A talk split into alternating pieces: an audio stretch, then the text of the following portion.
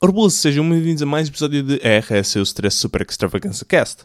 Hoje vamos falar do episódio de Law and Order que fala do mundo de videojogos. The Order 1886 é pequeno demais? O trailer do spin-off de Terraria está online. A equipa que nos traz Autodesk está a desenvolver um novo jogo. The Binding of Isaac Afterbirth vai dar mais de 200 horas de jogo. World of Warcraft finalmente suporta compensação para daltónicos na versão 6.1 paga e joga uma nova categoria nos jogos de smartphone. Por isso, se gostarem destes tópicos, fiquem por aqui e vamos já entrar no episódio de Law Order que fala do mundo de videojogos.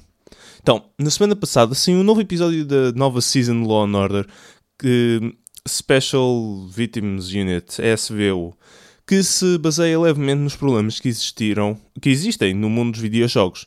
O episódio em si está muito mal escrito, isto vem de uma pessoa que escreve maus guiões, e que se baseia muito mal nos eventos que aconteceram no passado agosto e que alegadamente continuam a, acontecer agora, que veio, que veio a ser conhecido como Gamergate. Este tópico não vai ser sobre a minha opinião sobre o Gamergate, como é evidente, porque quero-me afastar disso com o maior palco que consiga encontrar, mas sim sobre o quão mal é vista a nossa comunidade pelo público geral. E isto porquê? Porque mais do que outra coisa qualquer, para mim, este episódio representa o quão mal os gamers são vistos pelo público geral.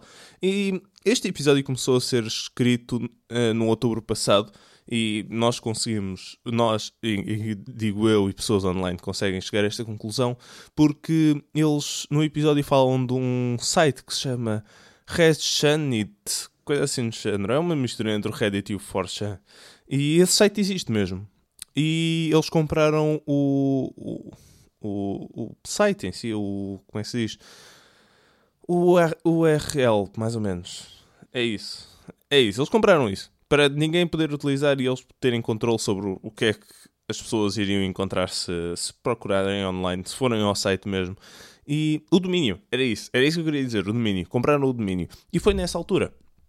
E foi mais ou menos nessa altura que Brianna Wu, acho que foi essa moça, que foi às notícias nacionais americanas, à NBC, e parece que as, as pessoas, os escritores da, da série Law and Order, SVU, viram esse, esse pequeno programa e disseram: Yeah, vamos fazer um episódio sobre isto. São mulheres, são mulheres que não são aceites no, no mundo dos videojogos, isso dá para fazer alguma coisa. E então puseram-se a, a especular o que é que aconteceria às mulheres no mundo do, dos videojogos. E Deus do céu, como é horrível. Eu, eu juro eu juro que Deus do céu, isto é, é mesmo horrível. E, e faz-me bastante confusão como é que as pessoas podem. Oh, como é que. Nem que seja só os escritores da, da série podem considerar que aquilo é viável no mundo dos videojogos. Uh, basicamente, todos os, os gamers são vistos como, como pessoas horríveis, como pessoas que não encaixam no, no padrão social, tirando uma personagem. A personagem desempenhada pelo rapper barra ator Ice-T, que é uma das personagens principais da série, não representa muito mal para aquilo que vocês acham que um rapper barra ator representa. Mas basicamente ele é um, um, gamer e basicamente a função. E o Ice-T na vida real é um gamer e há não sei quantos anos gamer.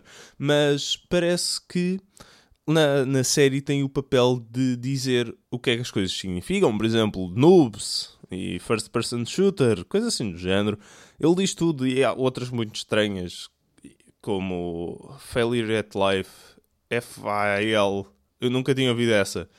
Alguém diz, ele é totalmente um FAL. E o Ice-T faz, o, faz o favor de nos traduzir isso. Porque essa nem eu percebia. E eu falo videogamês, por assim dizer. Videogamês é uma boa língua. É, é interessante, é interessante. Mas este episódio não faz sentido nenhum. Ou vá, não faz sentido nenhum para pessoas que estão dentro da comunidade. Mas imagino que pessoas fora da comunidade acham que, acham que isto é viável. Ou que o que aconteceu é viável. Ou basicamente ou muito levemente baseado na realidade. E é muito levemente baseado na realidade. No, ponto de haver um, um, pequeno grupo que não gosta de mulheres nos videojogos. Eu, muito sinceramente, nunca conheci ninguém assim. Mas aparentemente existem, nem que seja só no Twitter, mas eles existem. Verdade é esta, ponto. Mas pessoas estúpidas existem em todo lado, se formos a ver bem. Mas pronto, o que é que se há de fazer? É, é a série que nos deu que nos deram. E a pior parte da série é capaz de ter sido quando a rapariga quase foi violada. Se não estou enganado, não foi violada pelo que me lembro da série, do episódio. Eu vi um supercut e depois acabei por ver o, o episódio todo. Tive de parar várias vezes porque não consegui ver aquilo tudo de seguida, porque Deus do céu, aquilo enjoava-me. Uh, é capaz de ser um dos piores programas, oh, um dos piores episódios que eu vi mal em termos de escrita, de guião. Está tá mesmo muito, muito, muito mal. Mas. Ela diz, depois de ter sido quase violada, diz que eles subiram de nível. Eu pensei, eu olhei para aquilo e penso: como é que alguém que, está numa situação em que quase é violada diz isto? É, é mau, é, é mau guião por todo o lado. É pá, faz-me tanta confusão. Muito sinceramente, faz-me imensa confusão. E porque raio é que o Toboscas, o homem que fazia, ou que faz muito sinceramente, não tenho que procurar isso ultimamente, os literal trailers sobre os jogos, está a fazer nesta porcaria de episódio depois de ter lido a porra do guião. Eu compreendo que dinheiro fala alto. Eu compreendo perfeitamente isso. Mas, porra, é a comunidade que o acolheu. É a comunidade que lhe deu 2 milhões de subscritor, subscritor, subscritores? Subscritores. Ah, faz-me tanta confusão. E eu espero que, eventualmente, a imagem que as pessoas demoraram tanto tempo a desenvolver do, de novos video, dos novos gamers volta a entrar na cabeça das pessoas. Porque eu gosto de ser gamer e, e não gosto de ser olhado de lado, como é evidente. Mas vamos falar do The Order 1886, que eh, começaram a sair as reviews hoje e eu não tinha isso planeado. Pensava que iam sair de sexta-feira, porque é quando sai o jogo, de facto. Mas saiu hoje e anteriormente tinha saído um gameplay de Order 1886 no YouTube, que, como é evidentemente, já foi retirado, porque o jogo ainda nem sequer saiu, que tinha 5 horas de jogo. Para aqueles que não sabem, que é, não sabem o que The Order 1886 é, é um jogo que vem, faz, vem fazer de showpiece para a PS4 e, como tal, vem mostrar as capacidades gráficas da consola e que não são grande coisa. Se não conseguem render 1080p a 60 frames por segundo, na minha opinião. O jogo só tem um modo, single player, e a história é linear, por isso não, vocês não vão jogar o jogo várias vezes. E este vídeo online estraga-vos um bocado as coisas, não é? No primeiro, mostra-vos a história toda. Segundo, uh, bem, só tem 5 horas. 5 horas por um jogo de 70 euros. Eu já vi o jogo à venda, uh, já vi anúncios, aliás, à venda de, do jogo à venda por 45 euros. Se vocês, na Media Market, se vocês entregarem outro jogo, e mesmo assim não vale a pena 45 euros. Na minha opinião, não vale a pena 45 euros por uh, este jogo que não rende 1080p, a 60 FPS e que só tem 5 horas de jogo. Entretanto, os devs, como é evidente, vieram vieram cá, cá para fora e falaram e disseram que aquilo não, não é não é longevidade a sério, é entre 6 a 10 horas de jogo e se vocês tiver, e se vocês forem buscar os prémios e aliás, fazer coleção do, dos prémios, dos achievements e de, de e de outras tretazinhas que eles meteram no jogo para vocês colecionarem. Uh, o jogo tem, tem 12 horas, para mais de 12 horas. E, e que o vídeo era um speedrun, o que é mentira. Vejam a definição de speedrun e não é remotamente o que aconteceu, porque o homem perdeu-se. O homem, o homem estava a jogar o jogo e perdeu-se e, e, não, e morreu. Por isso, isso não é uma speedrun. Se fosse uma speedrun, ele tinha recomeçado e voltava a fazer. Ai, mas estou a tentar defender o jogo de alguma maneira e é normal porque eles fizeram um jogo que era suposto ser espetacularmente bonito. E é compreensível que eles queiram fazer um jogo muito bonito. É, é, o, é aquilo que a Sony pagou. Mas, quando o vosso jogo é quase só feito de cutscenes, está a 30 FPS e numa definição que não é 16 por 9 sequer, quando a maior parte das televisões é. E vocês dizem que a vossa justificação é que os, é para ter um efeito mais cinemático, eu, eu fico a pensar, ah! Porquê? Oh, Deus do céu, videojogos às vezes, oh, aliás, pessoas a trabalhar nos videojogos às vezes irritam-me tanto. Porque é, o problema não é propriamente eles porem isto nesta definição. Eles podiam ter posto nesta definição. E pronto, está bem, está nesta definição. Podiam também a opção para estar eh, em 1080p e estava tudo bem. Podiam ter, não, podia estar a 30 FPS. Há imensos jogos a 30 FPS. Claro que eu iria criticar. Aliás, não iria criticar porque este jogo é um exclusivo da PS4. Eu não jogo jogos da PS4. Não tenho uma PS4, não estou interessado. Não tenho uma Xbox One, não estou interessado. Não tenho uma Wii U, não estou interessado, não tenho uma, uma Nintendo 3DS. Estou um bocado interessado, para dizer a verdade. Mas, mas isso à parte. Mas eu não ia jogar este jogo, mas iria criticar, como é evidente, porque agora tenho este podcast e é para isso que ele serve, para, ser, para criticar coisas e para dizer bem coisas boas. Mas 30 FPS nunca é uma coisa boa. 30 FPS não é uma opção gráfica, 30 FPS é uma questão de jogabilidade. 30 FPS é pior. Não, isto não é discutível, por favor, não discutam. 60 FPS. Ponto final. Quando vocês têm uma animação mais fluida, quando vocês têm quando vocês conseguem sentir melhor a animação, vocês jogam muito melhor. Vocês conseguem prever muito mais facilmente onde é que, de onde é que salta para onde é que salta, por exemplo. Isso faz-me tanta confusão. Tanta confusão. Mas, como é evidente, eles estão a defender o jogo. E eles podiam ter feito simplesmente o, o jogo e não ter dito nada que não, tinha, que não levavam tanta porrada da, da imprensa. Mas decidiram falar, como é evidente. Porque são estúpidos. Porque são estúpidos. Porque alguém que trabalha para, para a agência de, de relações públicas não disse é melhor vocês calarem-se, é melhor deixar eh, as coisas acalmarem-se. Mas eles, eles não, decidiram vir cá para fora e chamar pessoas, às pessoas estúpidas e que é muito mais fácil odiar do que dizer bem. E é mentira! Eu, eu, eu quando começo a jogar um jogo, eu quero dizer bem do jogo. Eu quero-vos mostrar jogos bons eu não quero mostrar jogos maus, como é evidente. Por isso eu tento ver o que é que há bom no meio de, de um jogo mau. Ou, no, ou, quando é um jogo mesmo mau, eu simplesmente digo este jogo é mau, não comprem. E as reviews começaram a sair. Hoje, tal como eu disse, já li duas.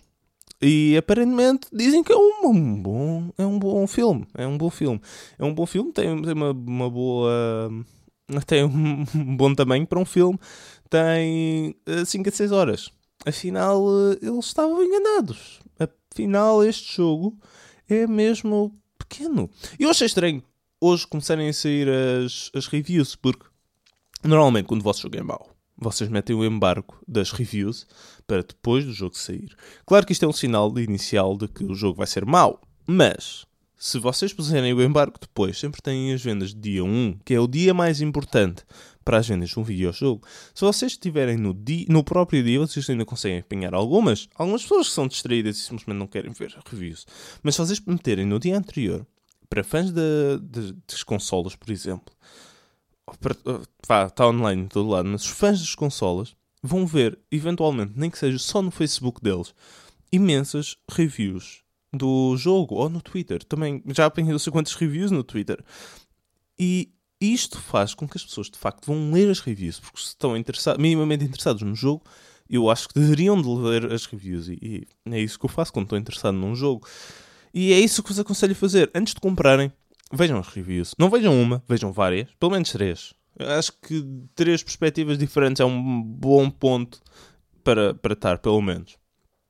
Ai, e basicamente são esses os dois grandes tópicos que nós temos para falar hoje. Porque porque sim. E agora, agora vamos, para um, vamos para pontos muito melhores. Eu acho que os meus próximos 6 tópicos, acho que são 6, eu não sei quantos é que são. Não são 6, são 5 tópicos. Uh, são todos bons. Deixa-me ver. São 5 tópicos. São todos bons. Por isso, vamos ver o que é que é. Então, o trailer de spin-off de Terraria está online. Se vocês não conhecem Terraria, devem ter estado debaixo de uma pedra desde o início desta década. Mas aparentemente vai ter um jogo de spin-off. Terraria Otherworld. O eu joguei bastante este jogo e até fiz uma série no meu canal sobre este jogo e nunca cheguei sequer ao início da história, mas sem dúvida nenhuma que vou experimentar este jogo assim que sair. Eu gosto bastante de Terraria e antes do meu computador estar um, avariado e ter ido para arranjar, eu tinha estado a jogar bastante tempo de Terraria e estava a considerar fazer uma nova série. Uma nova série, talvez multiplayer, tentar convencer alguém a fazer uma série multiplayer comigo. Sempre era mais interessante.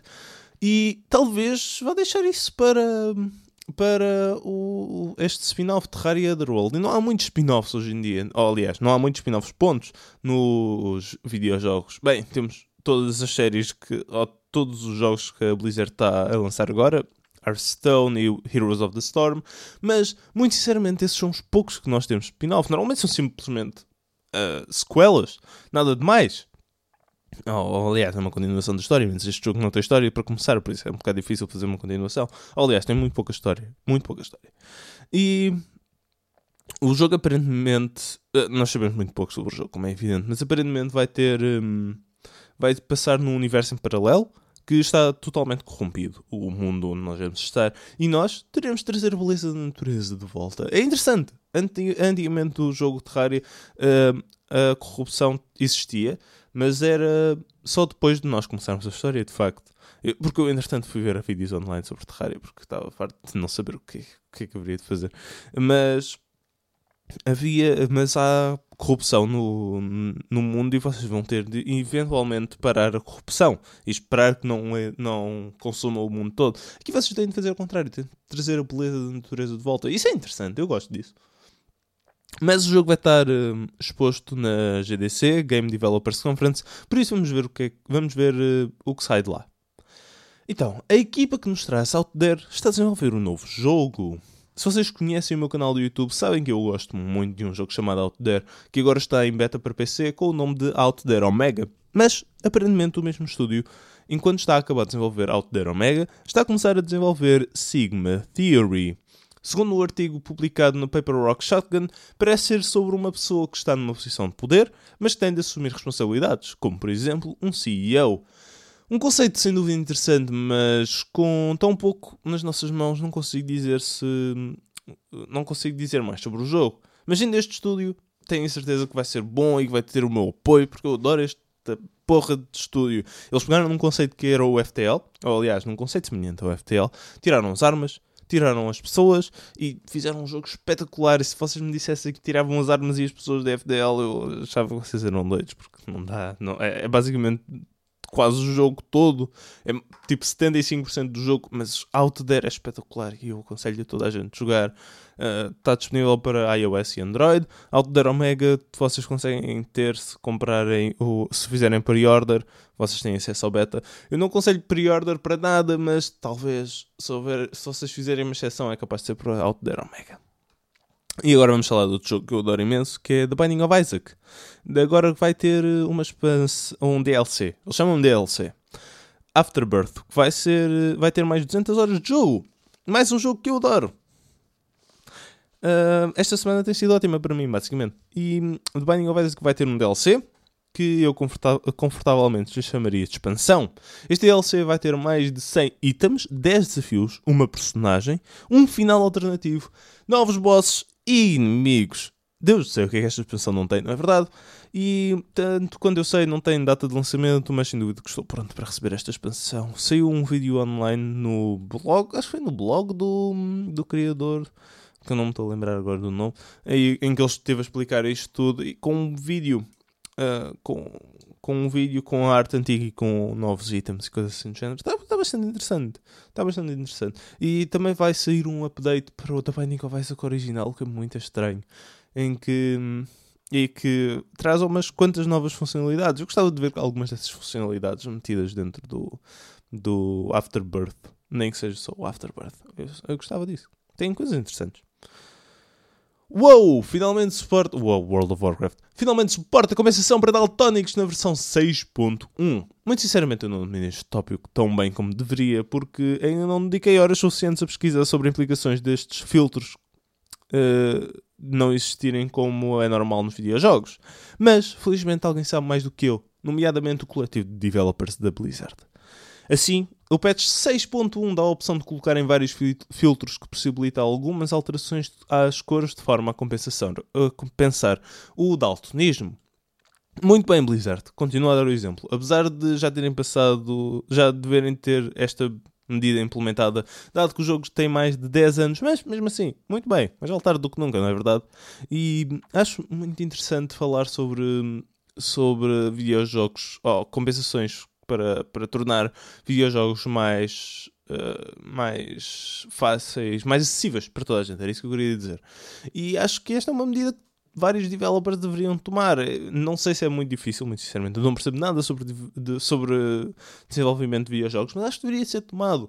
Acho que pessoas com deficiências auditivas, visuais, motoras, deviam de ter uma maneira simples de conseguir jogar se quiserem. Se não quiserem, claro que não precisam de jogar, não é verdade? Eu aconselhava, mas o que é que se há de fazer? Mas acho que se querem, deviam de, de, ter o acesso facilitado. E acho que isto é uma maneira bastante simples de, de, pelo menos, parte da população poder jogar mais.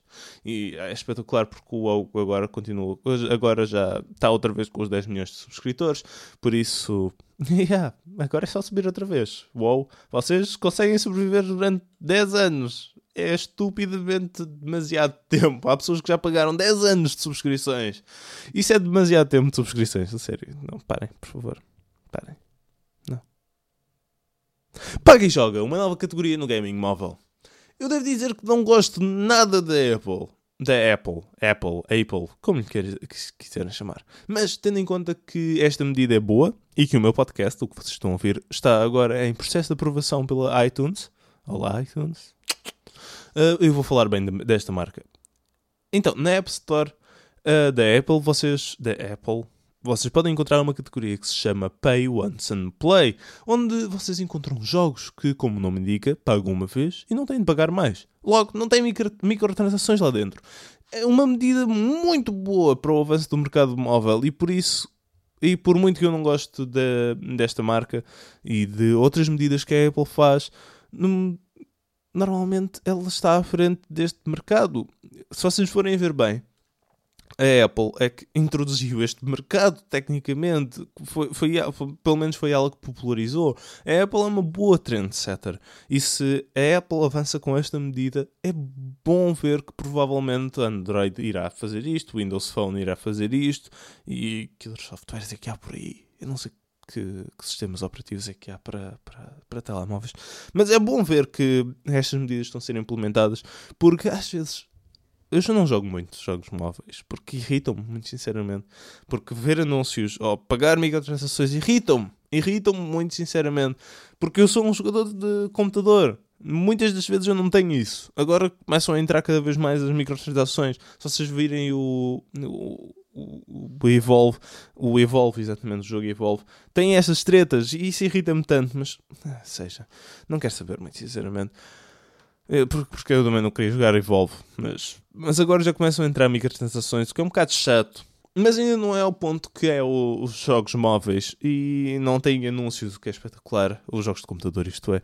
Por isso, gosto muito desta medida. Pay once and play. Se quiserem jogar sem anúncios, sem nada, vão a esta categoria. Vocês lá conseguem encontrar coisas bastante interessantes. E basicamente é esse o podcast de hoje. 5 tópicos, aliás, 7 tópicos discutidos em 23 minutos. Espero que vocês tenham gostado deste episódio. Se gostaram, não se esqueçam de uh, subscrever ao podcast. Dá, subscrever ao meu canal, porque este, este podcast sai no, sai no meu canal do YouTube.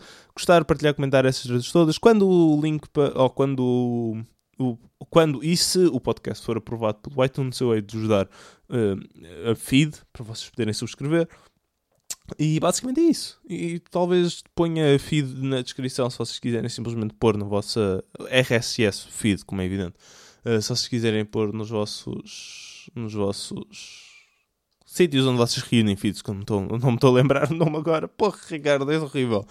Uh, mas yeah, espero que vocês tenham gostado. Se vocês, quiserem, se vocês quiserem saber mais sobre mim, vão ao meu Twitter. RS, RS underscore eu stress. E basicamente é isso. Até a próxima, jovens.